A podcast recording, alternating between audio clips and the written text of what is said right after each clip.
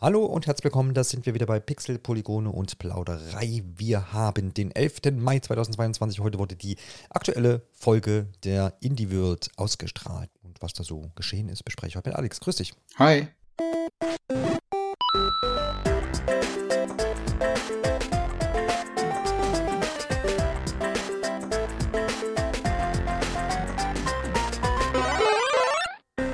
Am 11.05. ausgestrahlt, also heute wie gesagt, und am 10.05. angekündigt. Alles Ganze rasch und wir sind auch rasch unterwegs, denn wir haben uns vorgenommen, eben jetzt gleich am selben Tag noch aufzuzeichnen, damit ihr möglichst aktuell alles zusammengefasst bekommt, was da so gezeigt wurde. Und da waren ein paar interessante, knuffige kleine Spielchen mit dabei. Und es ist auch schon eine ganz schöne Weile her, letztmals am 15. Dezember, als es eine Indie World gab. Also dann doch ja schon ein halbes Jährchen, wenn man so möchte, fast. Äh, dementsprechend äh, war das dann doch auch relativ vollgepackt. Insgesamt standen 13 Spiele im Fokus und das in diesen 20 Minuten, ist dann doch eine ganze Menge. Plus so ein kleiner Zusammenschnitt, der dann am Ende mit ausgestrahlt wurde, wo auch noch ein paar Titel mit kurz gezeigt wurden. Jo, wir stürzen uns auch gleich auf den ersten Titel und der heißt Ublets. Oblets? Ich weiß nicht, wie sagst du das, Alex? Ich glaube, im, im, Trailer hieß es Ublets, ja. Ublets, genau. Hat Blades ist erschienen schon für den PC und äh, auch für die Xbox-Geräte. Äh, Dort aber als Game Review, also als Testversion, also das ist, glaube ich, noch so in der vor der 1.0-Phase zumindest, das, was ich hier auf der Xbox sehe, vermute, das wird auf dem PC genauso sein. Ähm, wird aber dann in der finalen Version im Sommer 2022 verfügbar sein, unter anderem dann eben auch für Nintendo Switch. Und als ich das gesehen habe, da habe ich äh, als erstes mal so ein bisschen an Animal Crossing meets Pikmin gedacht. Ging dir das ähnlich? Ja, und ich würde noch sowas wie Harvest Moon oder Stardew Valley hinzufügen. Hm, ähm, so, so ein bisschen zur Erklärung. Es ist ein ja, Simulationsspiel, in dem man Kreaturen, die eben die namensgebenden Ublets sind, sammeln muss und ähm, nebenbei ja bestellt man noch einen Hof, also da hat man verschiedene Felder und kann da Pflanzen anbauen und aus diesen Pflanzen schlüpfen dann eben diese Ublets. Ähm, und anschließend kann man sie wohl auch trainieren, ähm, irgendwie auch anziehen mit verschiedenen Kleidungsstücken, die man sammeln kann. Ähm, ja, das ist so, würde ich sagen, dieser, dieser Farming-Aspekt, ähm, Sammelaspekt, das, was auch so ein bisschen mit, mit Pikmin zu tun hat. Ähm, das sind halt eben Kreaturen, die aus Pflanzen schlüpfen. Ähm, ist auch alles sehr wuselig. Ich glaube, daher kommt diese Assoziation einfach. Und wo dann der mhm. Animal Crossing Aspekt dann so mit reinkommt, ist dann auch, dass man ähm, ja dann in ein nahegelegenes Dorf gehen kann, da sich mit äh, Bewohnern unterhalten kann, äh, Freundschaften schließen kann. Man kann seinen eigenen Charakter anpassen. Ich glaube, man kann ein eigenes Haus einrichten, äh, sogar ein eigenes Geschäft führen. Und ich würde so sagen, es ist so ein, so ein, ja, eine gute Zusammenfassung der verschiedensten ähm, Lebenssimulationsspiele, die man so aktuell einfach kennt alles sehr bunt, ähm, alles sehr farbenfroh. Ähm, ja, ich glaube, also wirklich Animal Crossing Fans und, und Fans von Stardew Valley ähm, sollten da auf jeden Fall mal einen Blick drauf werfen. Ja, das glaube ich nämlich auch, dass das ähm, so genau in diese Kerbe ähm, ja, schlagen könnte. Gespickt hier und da auch noch ein bisschen mit so Minigames. Äh, ich bin ganz interessiert daran, wie die das, weil es klingt so ein bisschen auch, dass man äh, teilweise auch ein bisschen erkunden kann. Da wird so eine Schneewelt ge gezeigt und dann auch noch so ein so eine düsterere Welt. Hm, weiß nicht, ob das vielleicht auch noch einen Aspekt spielen äh, oder eine Rolle spielen wird. Wird man dann im Sommer dann nochmal einen äh, Blick drauf werfen können. Mal sehen, wann es dann genau konkret soweit sein wird. Wie gesagt, wer schon irgendwie PC oder Xbox da mal reingucken will, das scheint schon möglich. Dann kann man sich vielleicht vorab da auch mal ähm, in die Testversion reingucken und dann entscheiden, ob das vielleicht auch was für Nintendo Switch sein könnte. Dann ging es weiter mit einem Titel, der da heißt Batora Lost Haven und der erscheint im Herbst 2022. Und das wird beschrieben als kosmisches Action-Rollenspiel mit starkem Story-Fokus. Ist so ein bisschen im, ja, wie kann man den Stil beschreiben? Ähm, ist, du meinst den so Grafikstil oder? Diablo? Nee, nee, so diese Draufsicht, das ist so ein bisschen ja, Diablo-Vibes. So Dungeon Crawler, würde ich. Ja. Es ist, es spielt sich anscheinend auch so, also von dem, was man gesehen hat, tatsächlich so wie so ein mhm. Dungeon Crawler Richtung Diablo. Würde ich schon so sagen. Genau, gespickt eben, wie gesagt, der Story-Fokus. Also es ist im Trailer auch sind so ein paar Zwischensequenzen, Ausschnitte schon zu sehen. Das heißt, da soll vor allem auch die Geschichte vorangetrieben werden. Soll, eigenen Aussagen hier, natürlich auch eine interessante Geschichte sein. Wie das dann sein wird, muss man dann beurteilen, wenn es soweit ist. Ähm, das war noch nicht das Spiel vom Ein-Mann-Entwickler, ne? Das war erst das nächste, was wir gleich besprechen. Ja. Ne? Was, was ich bei ähm, Betora jetzt interessant fand, dass sie es als eben ja story-fokussiertes Spiel so angekündigt mhm. und auch präsentiert haben, aber auf die Story irgendwie gar nicht eingegangen sind. Weil ansonsten sieht's halt wirklich wie so einfach so ein, ja, Hack and Slash aus. Mit, mit so Dungeon Crawler ähm, Mechaniken. Ähm, und, und dabei irgendwie jetzt auch nicht mal, dass sich der Stil irgendwie sonderlich so abhebt. Ähm, der Grafikstil, den meine ich. Also dementsprechend so ein bisschen generisch einfach und wenn man jetzt die Story eben als, als den, als das Alleinstellungsmerkmal dann so anpreist, fand ich es irgendwie ein bisschen eigenartig, dass da jetzt überhaupt nicht drauf eingegangen wurde. Hab jetzt aber auch noch nicht die Zeit gefunden, mich da irgendwie tiefer einzulesen, worum es da wohl gehen wird. Wir, wir denken da jetzt einfach mal positiv und sagen, die Story ist so krass. Jedes bisschen, was wir schon gezeigt hätten, wäre zu viel des Guten gewesen.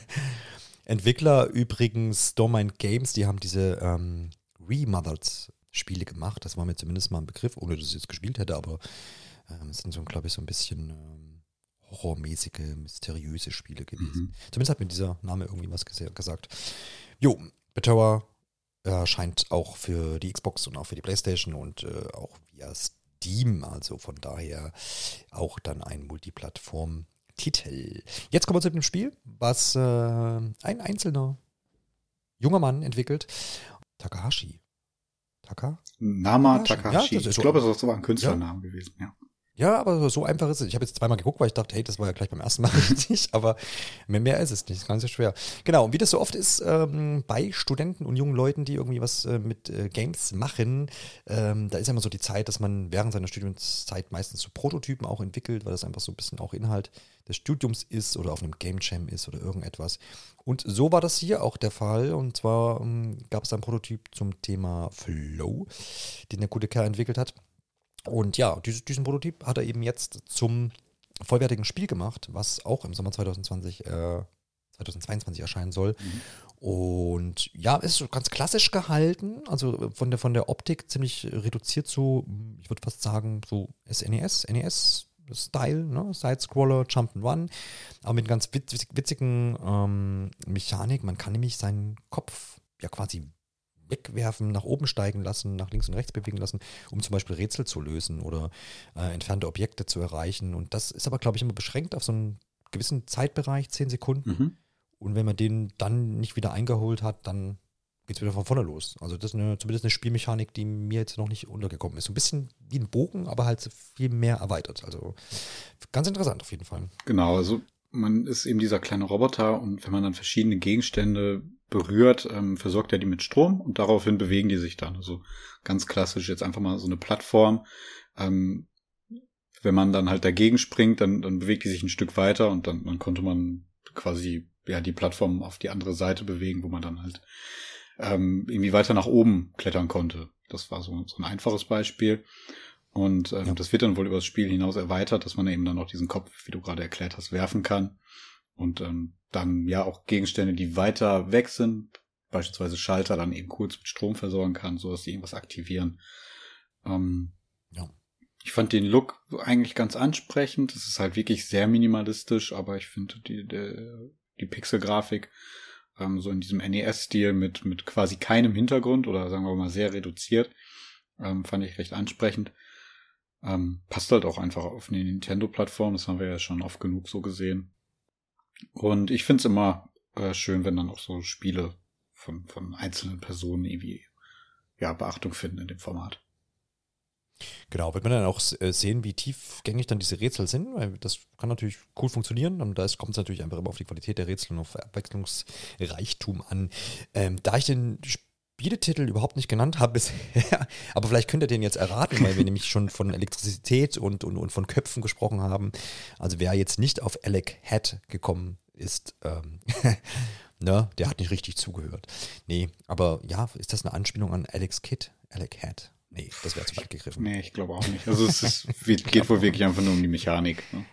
Electric Hat, irgendwie sowas in die Richtung, ja. ja. Ich, glaub, ich glaube auch, dass das, das die Grundlage des Namens ist, ja, oder für den Namen. War. So ist es. Einen interessanten Namen hat auch äh, das nächste Spiel, nämlich das heißt Soundfall. Und äh, ja, man kann es auch hier vermuten, dass es hier um Musik oder um Töne geht. Und genau das ist es auch. Es ist ähm, das beliebte oder bedient das beliebte Genre des Dungeon Crawlers, aber eben mit einem Rhythmuselement oder Rhythmuselementen. Das heißt, hier wird äh, geschossen, gekämpft, attackiert äh, zum Rhythmus der Musik. Und da hatte ich dann vorhin schon so einen Gedanken an ein Spiel, was das doch auch schon mal gemacht hat. Und da gab es auch so einen Zelda-Ableger. Mir ist bloß der Name nicht eingefallen. Ich weiß nicht, wie weit. Crypt of the, äh, Crypt of the Necrodancer. Meinst genau, du? und da gab es dann nochmal einen äh, Hyrule-Ableger. Cadence of ne? Hyrule, ja, ja. Genau. Ah, so. genau, genau. Da ist jetzt schon eine Parallele da, oder? Um, Hast du die auch gesehen? Auch, abseits, also nur von diesem, von, vom Genremäßigen. Ja, gesehen, ja. Ich habe auch jetzt Crypt of the Necrodancer nicht äh, gespielt. Ich glaube, ich habe mal kurz in diese Cadence of Hyrule Demo reingeguckt, aber auch wirklich mhm. nur sehr kurz. Ja, ähm, ja ich glaube, es ist schon ähnlich. Ähm, Im Endeffekt führt man Bewegungen und Angriffe nur dann aus, wenn man ähm, ja diese halt im Rhythmus ausführt. Ähm, man kann zu Anfang eines Levels, wenn ich es richtig verstanden habe, aus über 140 Songs, die man wahrscheinlich nach und nach freischaltet, ähm, ja, sich einen aussuchen und ähm, abhängig davon, welchen Song man wählt und, wie da der Rhythmus ist, tauchen halt Gegner und also tauchen Gegner dynamisch auf. Äh, das wird alles ähm, ja quasi on the fly dann generiert. Und ähm, dafür, dadurch wird das ganze Spielerlebnis auch so ein bisschen dynamischer und ähm, kann ich mir auch ziemlich cool vorstellen, wenn das, was eben da passiert, immer auch auf die Musik abgestimmt ist, zum einen. Ähm, mhm. Das, das äh, nochmal dieses Thema Flow von gerade aufzugreifen. Das äh, wäre da wahrscheinlich auch ein guter Prototyp gewesen. Ähm, ja, und ich glaube, den, ich finde den Ansatz auch gar nicht schlecht, dass ich mir einen Song aussuchen kann. Ich weiß jetzt nicht, inwieweit das dann im Spiel wirklich so frei immer möglich sein wird. Aber ähm, wenn ich mir da schon immer meine Lieblingssongs so auswählen kann und zu denen dann spielen kann, das finde ich ehrlich gesagt äh, sympathischer, als wenn mir da irgendwie ein Song jedes Mal aufgedrückt wird, mit dem ich gar nichts anfangen kann. Also das äh, finde ich ganz interessant. Ja, das stimmt. Und vor allem ja, das, die Songs beeinflussen ja wohl dann auch die Gegner und so, ne, wo die auftauchen, mhm. welche sind, soweit ich das verstanden habe, ist ja auch auf jeden Fall ein interessanter Aspekt für spontane Ihr könnt jetzt direkt auch zugreifen, ist äh, auch jetzt heute mit erschienen. Auch auf so ziemlich allen Plattformen. Also das ist jetzt auch kein Switch-Zeitexklusivitätsding. Äh, ähm, aber zumindest hier wird ein Anreiz gegeben, noch bis zum 18. Mai ist das um einen Fünfer reduziert für 25 Ach, Euro. Nett. 50. Ja, also Endlich, ja. ich, ich finde die Kombination da tatsächlich recht spannend, so, also diesen Genre-Mix. Mhm. Ähm, aber ich muss echt sagen, dass das mich optisch irgendwie so ein bisschen abgeschreckt hat. Also das, das hatte wohl, hat wohl sehr ähm, schöne handgezeichnete ähm, Zwischensequenzen. Mhm. Aber die Spielgrafik selber irgendwie, weiß ich nicht, das sah alles sehr matschig und äh, unscharf aus. Ich hoffe, dass es auch jetzt nur so der Eindruck irgendwie aus dem Trailer war, aber irgendwie so richtig rund hat das nicht auf mich gewirkt. Ja, wie ging es dir denn äh, beim Thema Musik? Ich meine, so ein äh, musikzentriertes Spiel muss ja dann auch immer gefallen, was den Soundtrack an, angeht. Ist das da irgendwas, wo du sagst, äh, ja, hat dich schon angesprochen oder? Oh, ich glaube, das war jetzt auch im, im, Trailer schwierig. Das war, glaube ich, irgendwie so ein, so ein, so ein Popsong. So, ähm, ja.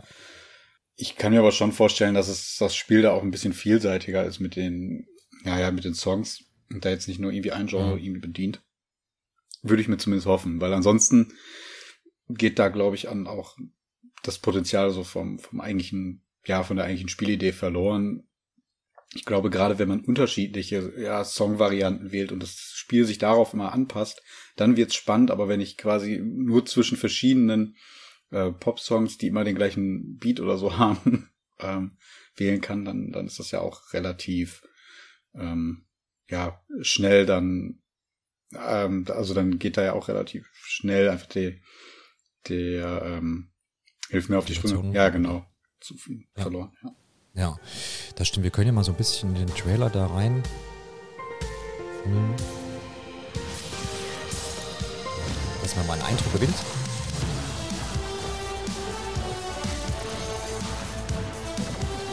Ja, das klingt ja zumindest jetzt in, in, in diesem Song hier vom Trailer äh, relativ martialisch. Ja, es klingt auch irgendwie auch ziemlich stark nach. Ja, es ist schon sehr Videospieltypische Musik, ne? Es ist jetzt nicht so, dass man da eben wie ja. radiotaugliche, sagen wir mal, Musik irgendwie hätte. Das ist Gut. nicht lizenziert, Muss man mal schauen, ist ja ne? auch klar irgendwie. Also dann wäre es wahrscheinlich kein Indie-Spiel mehr. Ja. Wechselt es dann doch nochmal so ein bisschen. Mhm.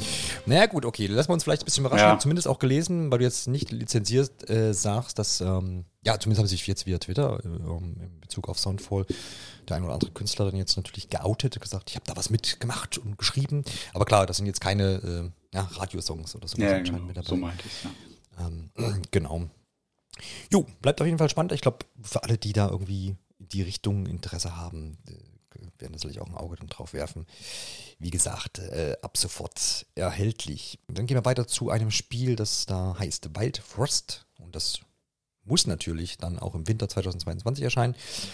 Von Chucklefish und Deadpan Games. Erscheint für den Konsolen exklusiv für Nintendo Switch und für den PC. Jo, Roguelike Deckbilderspiel. Das ist ja immer sowas, wo ich immer sage, oh, ich weiß, ich glaube, ich habe es hier und da schon mal erwähnt, dass ich da die Begeisterung immer so gänzlich gar nicht nachvollziehen kann. Wofür jetzt? Für Roguelike oder für den Deckbilder? Nee, für Deck, Deckbilder. Okay. Also sobald ich irgendwie Kartensets sehe in Videospielen, man kann es mir, glaube ich, auch schwer vermitteln in Trailern so. Das ist, glaube ich, muss ich mal irgendwo vielleicht mal ausprobieren, um da. Ja. Ähm, ne, weil das ist sowas wie, ja gut, da werden Karten hin und her geschoben. Aus einem Trailer erkennt man da nicht viel, wenn man keine Ahnung hat von diesem Genre. Und ja, weiß nicht, wie es dir da geht. Äh, sah das zumindest für dich jetzt interessanter aus als für mich? Ähm, also ich habe noch gar keine Berührungspunkte mit irgendwelchen Deckbilderspielen gehabt. Ähm, mhm. Ich finde das Prinzip aber eigentlich relativ interessant. Ich stelle es mir jetzt, also wirklich, ich habe noch keins davon gespielt, äh, immer nur so, so, ein paar Trailer gesehen. Ich stelle es mir immer so vor wie so ein rundenbasiertes Rollenspiel. Ähm, nur dass du halt halt mehr Einheiten hast und ähm, die dann halt noch vielleicht auch dann einfach, du, du einfach mehr Fähigkeiten hast, die du irgendwie taktischer ausspielen kannst. Also so, wie man es halt dann so von so äh, Deckkartenspielen kennt, wie, wie Magic beispielsweise. Also so stelle ich mir das naiv einfach vor. Ähm, ich frage mich aber auch so ein bisschen jetzt, wo im Fall von Wild Frost einfach, wo da jetzt so das Alleinstellungsmerkmal war. Weil rein von meinem Gefühl her gab es in den letzten Monaten und Jahren echt wahnsinnig viele Deckbuilding-Spiele. Und ähm, die scheinen irgendwie für mich, ohne jetzt eins gespielt zu haben, ich lehne mich jetzt gerade wirklich weit aus dem Fenster, aber keine großen Alleinstellungsmerkmale irgendwie zu haben. Ähm, und äh, deswegen, also kann ich jetzt zum Spiel sowieso selber erstmal gar nicht so viel sagen. Aber ich könnte mir vorstellen, dass Leute, die ohnehin schon jetzt verschiedenste Spiele, die äh, so im Deckbuilding-Bereich gespielt haben, da jetzt vielleicht auch gar nicht mehr so viel dem dann jetzt nochmal abgewinnen können. Das, das hat mich so ein bisschen beschäftigt bei dem Titel jetzt. Wobei rein optisch finde ich den äh, eigentlich recht ansprechend. Ist alles, ähm, ja, ist so, so ein Cartoon-Look, ähm, so ein bisschen minimalistischer gehalten, was so die ähm, ja, Skizzierung der Charaktere da so betrifft. Erinnert so ein bisschen so an Adventure Time, vielleicht auch von der Farbgebung her. Also zumindest das fand ich eigentlich recht ansprechend.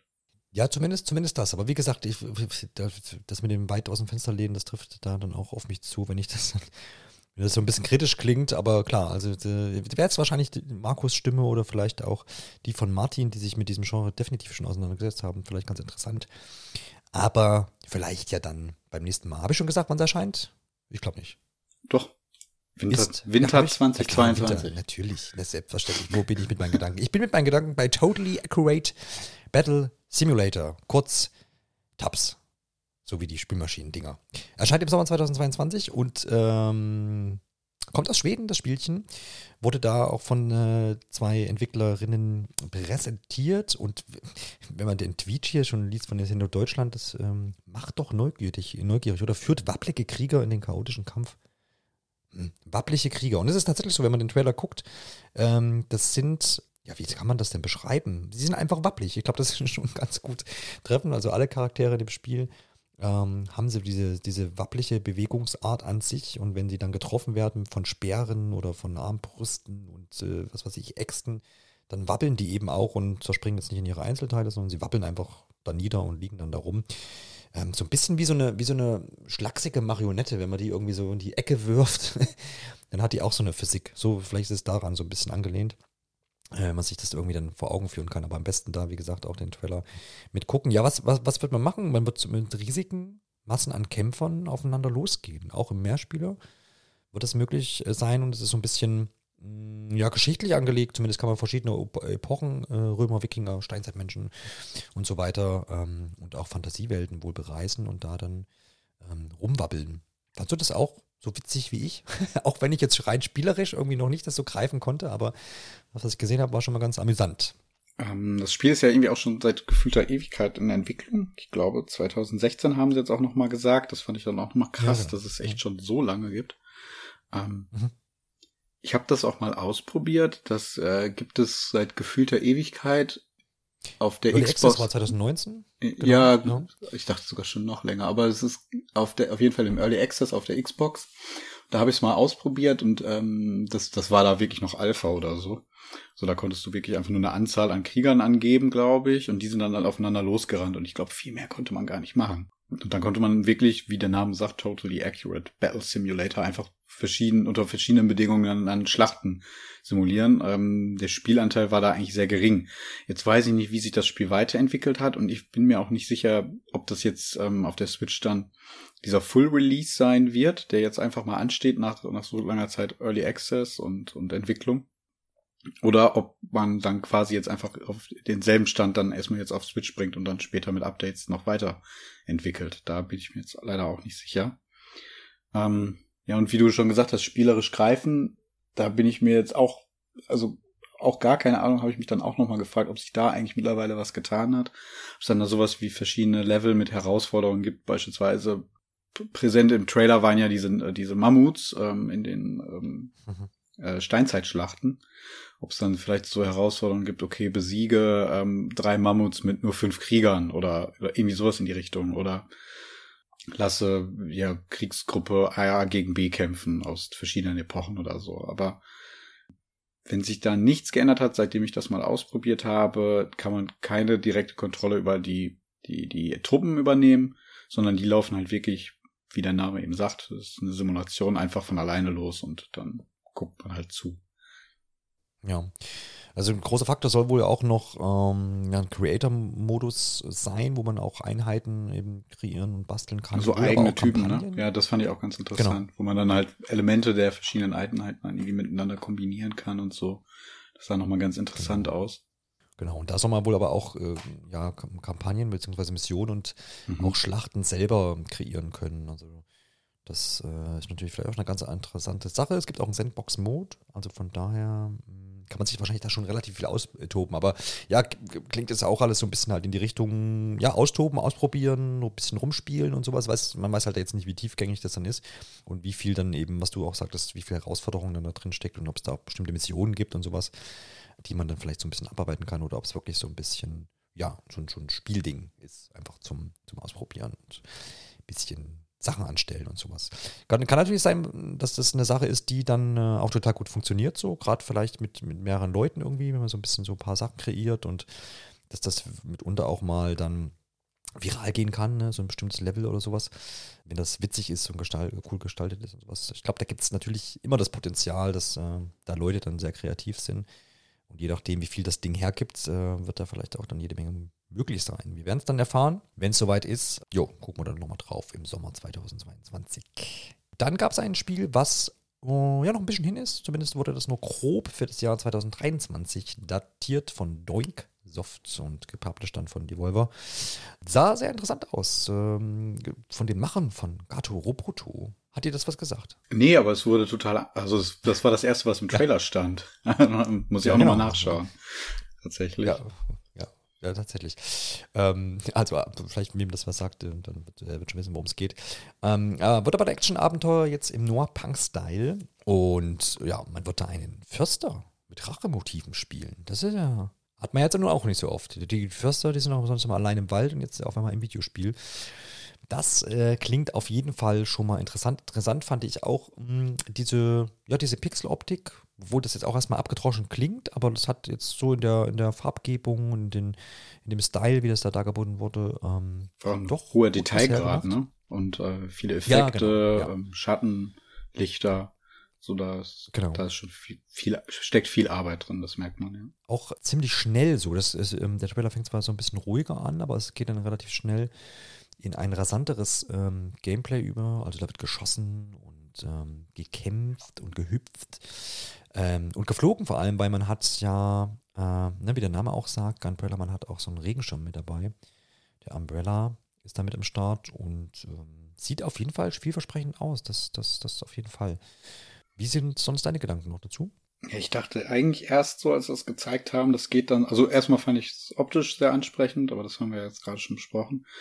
Ähm, mhm. Aber ich dachte auch, das geht dann so mehr in die, die Plattformer-Richtung. Aber dann haben sie ja noch so, so im weiteren Verlauf des Trailers dann auch gezeigt, dass man, ähm, naja, also diesen Gunbrella wohl aufrüsten kann, ähm, wenn man dann im Spiel weiter vorankommt, aber auch, dass es eben da doch eine, ja, umfassende Geschichte gibt, um, um das alles da drumherum. Ähm, man auf verschiedene Charaktere trifft und die dann irgendwie denen bei irgendwelchen Problemen helfen muss und äh, da wohl auch so eine übergreifende Geschichte erzählt wird. Es spielt wohl in einer Welt, ähm, in der ja die die natürlich gegebenen Ressourcen immer weiter verschwinden. Ähm, in, in naja, es ist in unserer Welt jetzt auch nicht anders, aber ähm, man verspricht außerdem noch düstere Wendungen. Man hat auch so ein paar Dialoge da schon gesehen. Also es scheint dann da auch ein bisschen tiefer noch zu gehen. Es ist also nicht nur so, dass man einfach ein weiteres 2D Side-Scrolling, Action, Ballerspiel irgendwie da geliefert bekommt. Sah schon so ein bisschen mehr aus. Könnte mir auch vorstellen, dass es so ein bisschen in die Richtung von der Metroidvania geht, also dass man da auch nochmal an verschiedene Orte zurückgehen muss, wenn man dann ja weitere Fähigkeiten freigeschaltet hat. Ähm, ja, und es hat mich so insgesamt ähm, ein bisschen abstrakt an ähm, Katana Zero erinnert. Ich glaube, das haben wir im Podcast auch schon mehrmals empfohlen. Das geht aber nochmal ja. so, glaube ich, noch ein bisschen andere Richtung. Ähm, zwar levelbasierter. Äh, hier, das, das sieht schon nach einer, ja, zusammenhängenden Spielwelt aus. Ähm, aber auch so einfach vom, ja, von der Optik her, vom Detailgrad. Ähm, und auch eben, dass es so, ein, so eine düstere Geschichte noch dabei erzählt. Das, das hat mich irgendwie so ein bisschen entfernt daran erinnert. Und ähm, ich glaube, ich kann sagen, dass das für mich auch so das Highlight von der Indie World diesmal so war. Ähm, mhm. Wenn das jetzt ja vergleichsweise noch so in der Mitte dann schon der ganzen Präsentation kam. Ja, klar, also es geht mir auch ähnlich, das ist zumindest auf jeden Fall ein Spiel, was mir hängen geblieben ist. Ne? Also von, von der Einordnung, da bin ich da voll bei dir, das stimmt. Das hat wahrscheinlich auch so ein bisschen diese, dieser Hook, ne, mit dem Förster, mit dem, der Förster mit dem Schirm, der dann auch schießen kann, ist, ist, ist ja schon ja, so ein Alleinstellungsmerkmal auf jeden Fall haben sie da gefunden. Ähm, deswegen sind wir da wahrscheinlich auch nicht alleine, die da ein Auge drauf werfen. Dauert halt einfach noch ein bisschen. Das, ne, wenn es gut läuft, 1.1.2023. Und wenn es schlecht läuft, Silvester 2023. Schauen wir mal. Ich denke mal, irgendwo dazwischen wird es dann einordnen. Und dann schauen wir auch darauf, wie es dann weitergeht mit dem Spiel. We are OFK Erscheint im Sommer 2022, so wie viele Spiele, die wir heute besprochen haben und besprechen. Multiplattform dann für alle gängigen Sachen, die so unterwegs sind, außer für die Xbox, wie ich hier gerade sehe. Aber zumindest für PC, PlayStation-Geräte und die Nintendo Switch. Okay, die Band. Hat die das was vorher gesagt? Ich bin da anscheinend raus. Okay, ähm, nee, die Band jetzt selber hat mir auch nichts gesagt, aber das Spiel wurde schon mal bei einem PlayStation äh, Showcase, glaube ich, gezeigt. Ja, ähm, die gucke ich nicht. Ah, okay. Nee, aber ich glaube, da ist dir eigentlich was entgangen, ähm, weil ich glaube, das Spiel ja. ist tatsächlich was so für Leute, die auch so sowas mit Life is Strange äh, anfangen können. Ich glaube, ist das vielleicht echt ein ganz guter Tipp. Ähm, mhm. Es geht auch, muss man dann so sagen, so ein bisschen in die Richtung einfach. Ähm, tatsächlich greift das Spiel wieder das Episodenformat auf, was ja Life is Strange am Anfang auch hatte. Ähm, aber deutlich gebündelter. Also es sind, glaube ich, fünf Episoden, die aber jede Woche erscheinen sollen. Also es ist jetzt nicht so wie bei Life is Strange, wo sich das beim ersten Teil ja über, glaube ich, mehrere Monate und über ein Jahr, glaube ich, gezogen hat, bis alle Episoden dann draußen mhm. waren. Also die scheinen alle hier einfach schon fertig zu sein und werden dann einfach nur wöchentlich freigeschaltet. Ähm, finde ich eigentlich noch mal ganz, ja, finde ich, finde den Ansatz gar nicht so schlecht. Dann kann man sich das Spiel auch gut einteilen, wenn man nicht so viel Zeit hat. Ähm, und wenn halt alle Episoden draußen sind, kann man es immer noch genauso gut am Stück spielen und es ist dann ja halt auch nur im Endeffekt minimal hinter allen anderen hinterher, dann, ne, wenn sobald alle fünf Episoden draußen sind. Ähm, Finde ich ja. eigentlich einen ganz guten Kompromiss da.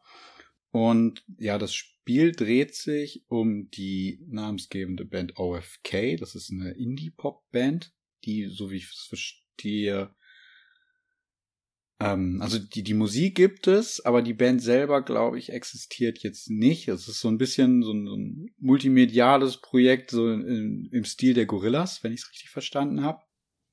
Ja. Ähm, und das ganze Spiel soll dann halt die Geschichte dieser Band eben erzählen. Das, sie nennen es ein Musical Biopic Game.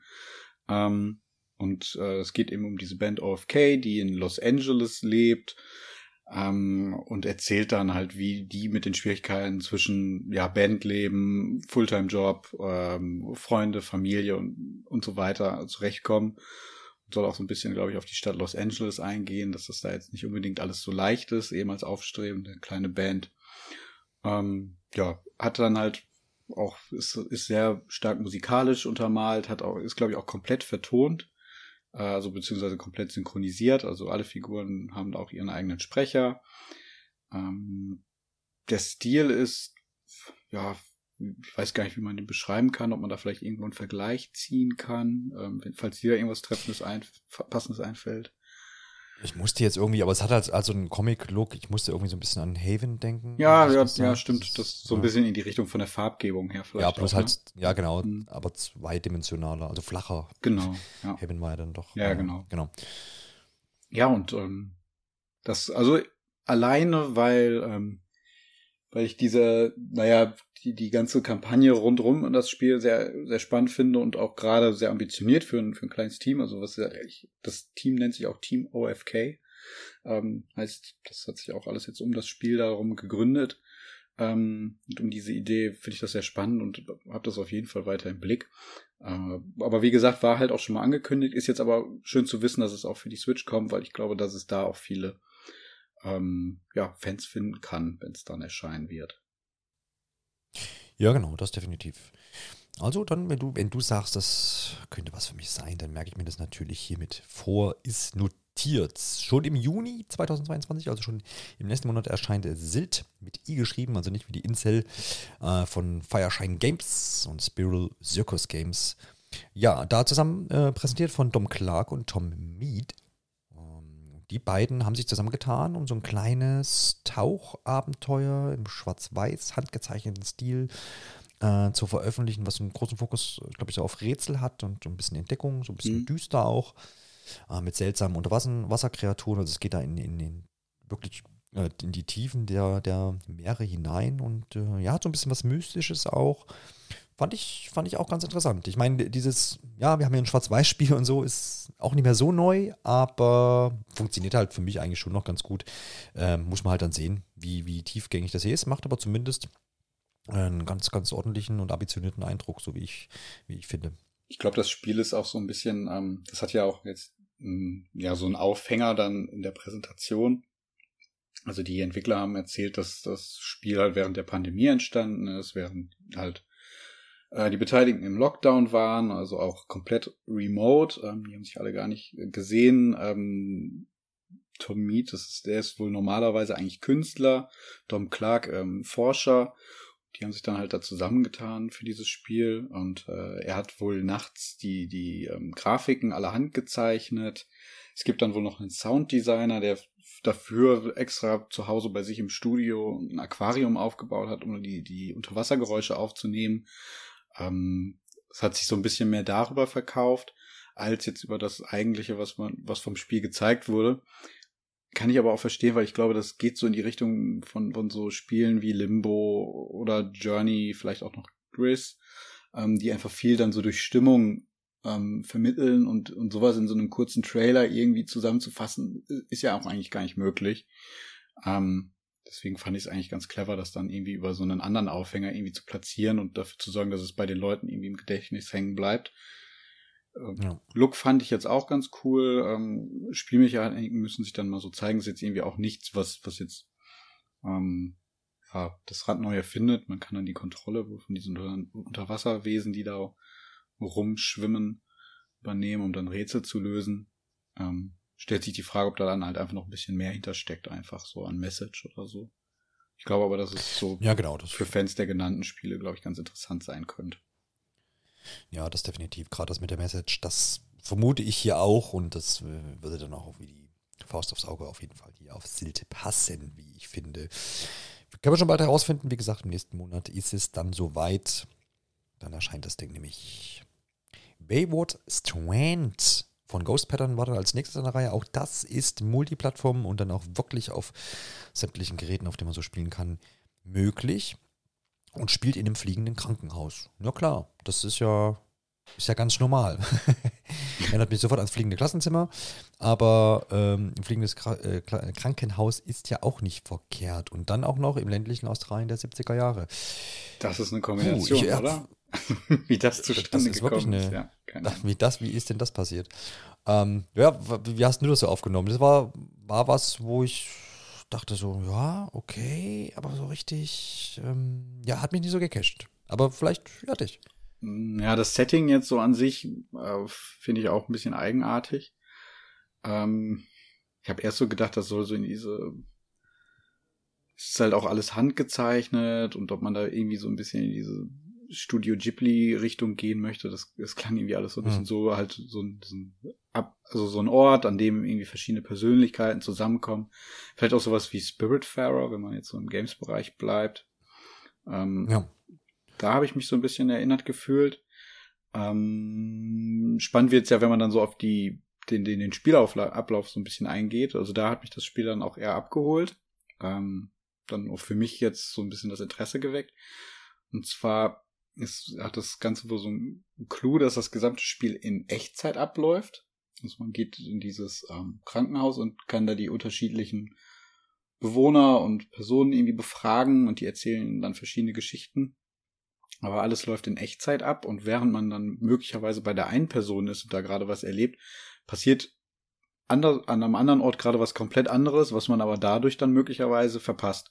So, man muss selber entscheiden, ja. welche Handlungsstränge man mitverfolgen möchte. Ähm, und hat dadurch aber auch einfach einen sehr hohen Wiederspielwert, weil man vielleicht Hinweise in dem einen Durchgang bekommt, was jetzt woanders passieren könnte. Und wird wahrscheinlich beim nächsten Mal darauf Wert legen, ganz andere Personen zu besuchen, dann zu befragen. Und äh, den Aspekt fand ich tatsächlich ganz spannend, weil es ja auch im. Ja, das stimmt, das ist. Ne, dadurch, dass es ja, ja auch alles in Echtzeit ist, stelle ich es mir jetzt so vor, dass ja auch dann so ein Durchlauf im Endeffekt ähm, ja auch irgendwie zeitlich begrenzt ist. Also ich weiß ungefähr, ich kann wahrscheinlich jedes Mal ungefähr abschätzen, wie lange so ein Durchlauf ist.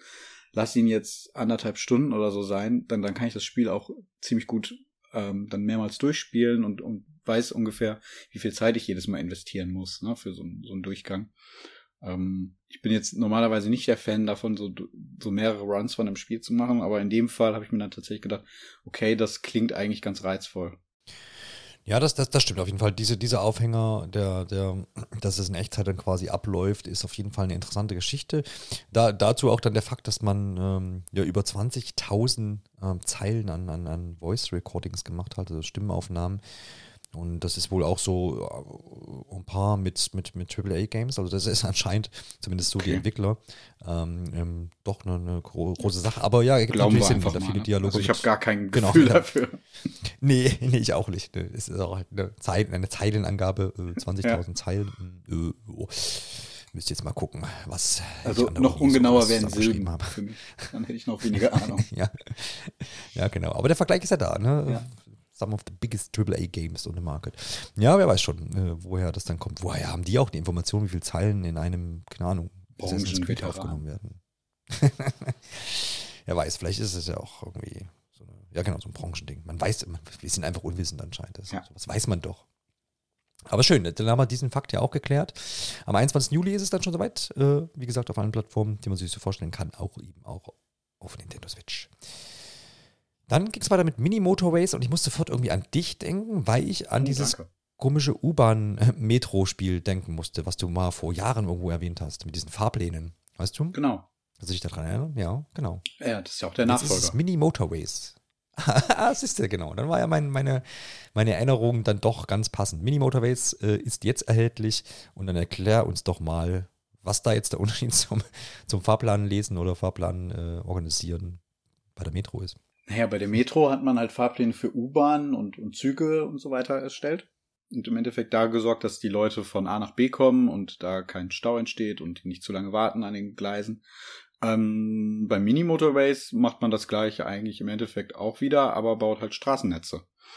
Ähm, es gibt da so ein paar Feinheiten, wodurch sich das dann Ganze unterscheidet. Also man kann so verschiedene Straßenelemente miteinander verknüpfen und hat dann so verschiedene Gebäude, die dann eben ans Straßennetz angebunden werden müssen.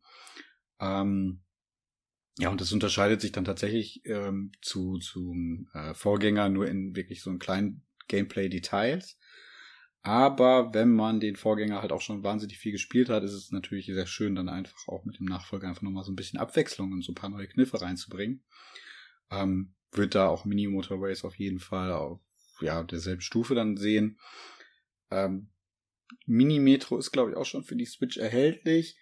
Äh, Mini Motorways ist jetzt auch nicht neu, gibt's auch für iOS, Android, wahrscheinlich auch PC. Da bin ich jetzt auch nicht so ganz im Bild. Ich habe es tatsächlich auf dem Handy gespielt.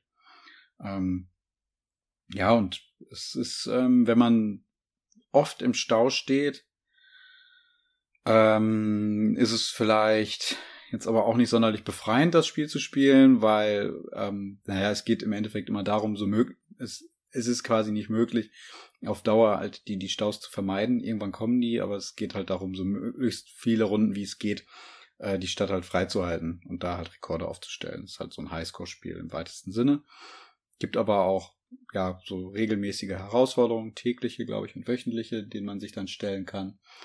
Und was ganz charmant ist, dass die Karten, also die man da hat, auf denen man dann die Straßennetze baut, ähm, immer verschiedenen Städten nachempfunden sind. Also es gibt dann, weiß ich nicht, Tokio, ähm, New York, London, also so die gängigen Großstädte einfach auf der Welt und ähm, alle haben immer so unterschiedliche ähm, Eigenheiten. Ähm, gibt dann beispielsweise dann verschiedene Flüsse, die dann da durchgehen, wo man dann halt, ja, aber nur begrenzte Brückenteile hat und dann gucken muss, okay, wo macht die Brücke jetzt hier Sinn, damit ich dann Stau vermeide oder irgendwo in der Mitte steht dann halt dann noch ein Haus drauf, was irgendwie mit angebunden werden muss. Und solche Geschichten dann einfach. Aber es ist ein sehr kurzweiliges Spiel und gerade auf der Switch im Handheld-Modus, glaube ich, ähm, sehr gut aufgehoben. Ja, das definitiv. Und für 13,99, wie gesagt, jetzt aktuell Oh, okay. erhältlich. Also das ist jetzt kein Rabatt, das ist der Standardpreis. Ja.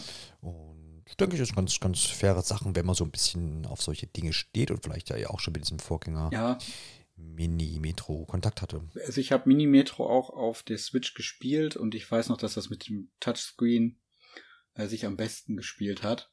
Ähm, Hm. Der Knopfsteuerung ist so ein bisschen gucken. schwierig bei dem Spiel, deswegen ähm, ich würde es jetzt nicht unbedingt auf der Switch empfehlen, wenn man irgendwie ein Handy oder ein Tablet hat, worauf man auch spielt und äh, damit fein ist, dann vielleicht einfach da mal gucken, da spart man wahrscheinlich auch noch ein wenig bei. Jetzt einfach nur mal so an der Stelle die Empfehlung. Mhm. Noch im Jahr 2022 soll dann Cult of the Lamb erscheinen und da geht es tatsächlich um ein besessenes Lamm. Hat so einen ganz ähm, knuffigen, nein, nicht knuffig, das ist die, das ist die falsche Wortwahl, Johannes. Naja, also es ist ein Schaf, Das was, was irgendwie vom Teufel oder so besessen ist. Ne? Also Ja, ja es genau, ich spielt wollte ein halt bisschen auf einfach, den Stil. Ne, genau, es spielt so mit diesem zwischen, zwischen süß und, und knuffig Ja. und äh, auf der anderen Seite gibt's da halt irgendwelche äh, Satanisten, Rituale und Symboliken also im Spiel und damit spielt es halt so ein wenig, ne? Also, Ja, genau, so ein bisschen, ja, so ein bisschen abgedreht. Ne? Wie ist das genremäßig? Äh, ist, auch, ist das auch ein Dungeon Crawler letztendlich? So ein bisschen mit, auch mit, mit Aufbauelementen? Ich habe ja, ich glaub, mich, also ich habe ein bisschen schon vom Spiel im Vorfeld gesehen, ist ja auch schon für andere Plattformen Mhm. im Vorfeld bestätigt gewesen. Auch schon länger Ja. angekündigt. Ich glaube, da, da wartet man jetzt auch schon recht lange drauf. Mich erinnert es immer so ein bisschen an ähm, Binding of Isaac, also schon so Dungeon Crawler im weitesten Sinne, aber irgendwie überschaubarer. ne? Also Mhm. so kleinere Areale. Hatte ich so das Gefühl. ja, das, das ist richtig. Also guckt da vielleicht mal genauer rein. Ihr merkt schon, wir haben jetzt nicht so richtig äh, ergreifen können, äh, um was es hier geht. hat mich auch dann äh, dementsprechend auch nicht so groß angesprochen. Aber ja, also es natürlich spricht mich schon an, also einfach sein, wegen ne? diesem, diesem Mix da, stilistisch, das finde ich ganz spannend. Ähm, Ja. Und es gibt da, glaube ich, noch so eine Komponente, dass man halt einen eigenen Kult aufbauen muss. Also man muss irgendwie auch dann Mitglieder rekrutieren.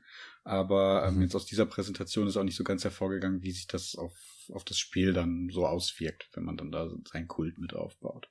Aber zumindest das Genau, das meinte ich.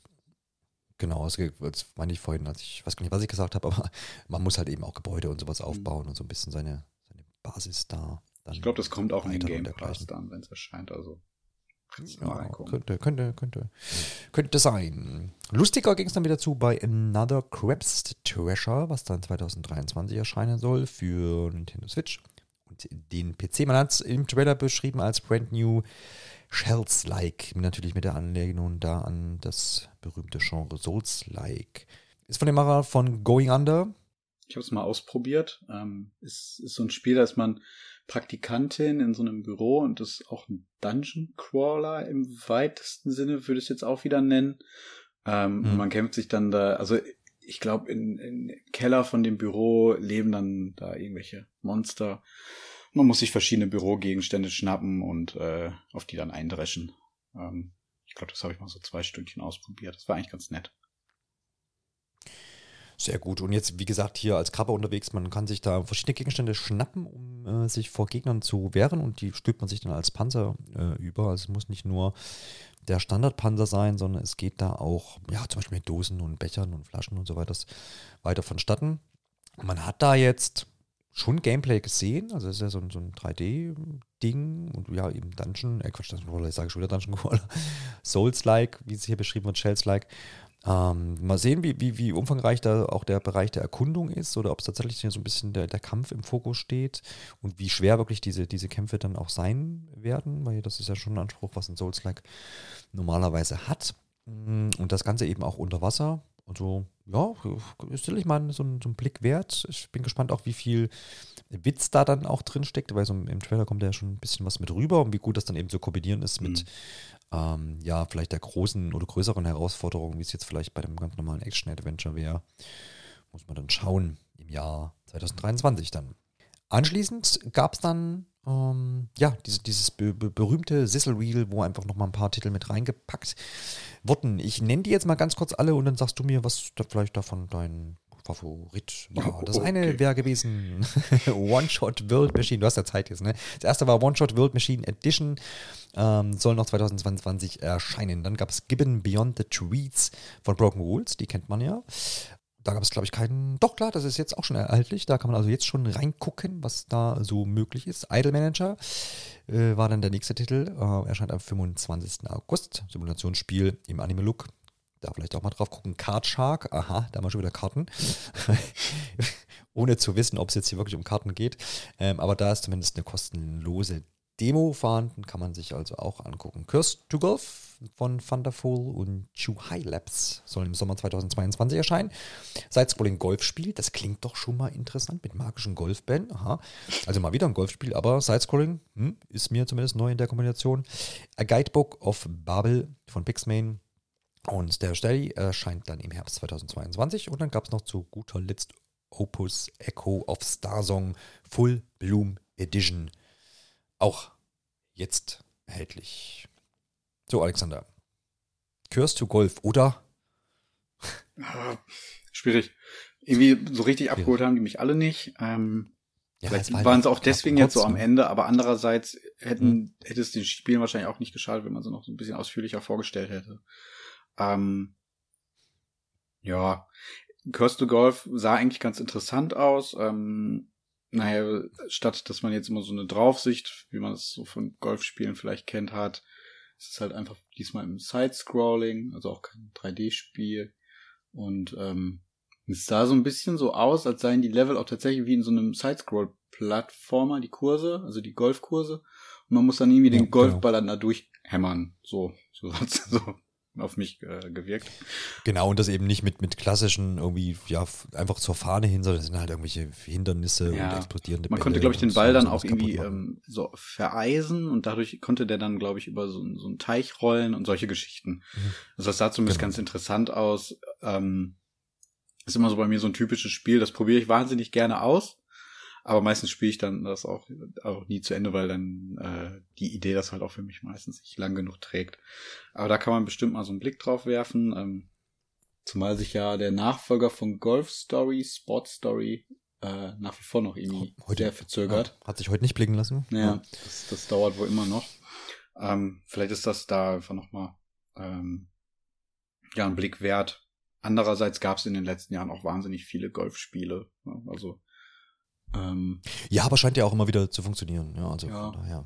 Ich kann da nur What the Golf äh, empfehlen. Ähm, ist wahrscheinlich auch das, ja. wo man sich dran messen muss. Ähm, wobei das jetzt auch nicht sonderlich spielerisch anspruchsvoll ist. Das ist ja mal ja, so von ja. Idee zu Idee gewesen. Ja, und ansonsten von den Spielen vielleicht tatsächlich noch Idle Manager. Ähm, ich bräuchte jetzt nicht den Anime-Look, aber solche Simulationsspiele, Management-Spiele finde ich eigentlich immer ganz interessant. Ähm, hier managt man halt Talente, muss den, glaube ich, so wie ich es gesehen habe, ähm, Auftritte beispielsweise dann organisieren, die dann casten. Das klingt eigentlich ganz lustig. Ähm, ist, glaube ich, aber auch schon länger erhältlich, zumindest für den PC, glaube ich. Ähm, das fand ich eigentlich noch ganz interessant, auch wenn wie gesagt, ich jetzt nicht so der Fan vom Anime-Look. Genau, dann äh, soll es das auch schon gewesen sein mit diesen 13 äh, Spielen, die wir so ein bisschen intensiver besprochen haben und jetzt eben mit diesen kleineren, kurz gefassteren Titeln am Ende. Insgesamt war das doch eine ganz schöne, knappe und kurzweilige Episode unseres Podcasts und aber auch natürlich, was ich eigentlich sagen wollte, äh, von dieser Indie-World. Also äh, fand ich, fand ich gut, äh, einfach kurzweilig, wie gesagt, und ähm, gerne öfter und gerne mehr, beziehungsweise was heißt öfter eigentlich? Einfach, wenn es was zu zeigen gibt, dann kann das gerne so in dem Format weitergehen.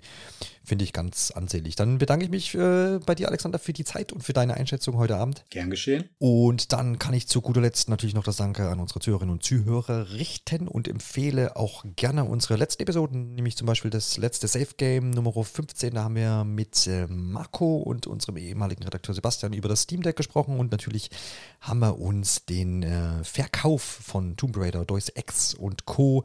an die Embracer Group ähm, genauer angeschaut und haben uns da auch ja, ein bisschen ausgetauscht. Und da könnt ihr gerne mal reinhören, was da so unsere Meinung ist und was da vielleicht alles dahinter steckt. Natürlich auch zahlreiche Fakten und gespielt haben wir natürlich auch zuletzt Nintendo Switch Sports. Ich muss das jetzt nochmal sagen. Oh mein Gott, jetzt habe ich es reingenommen.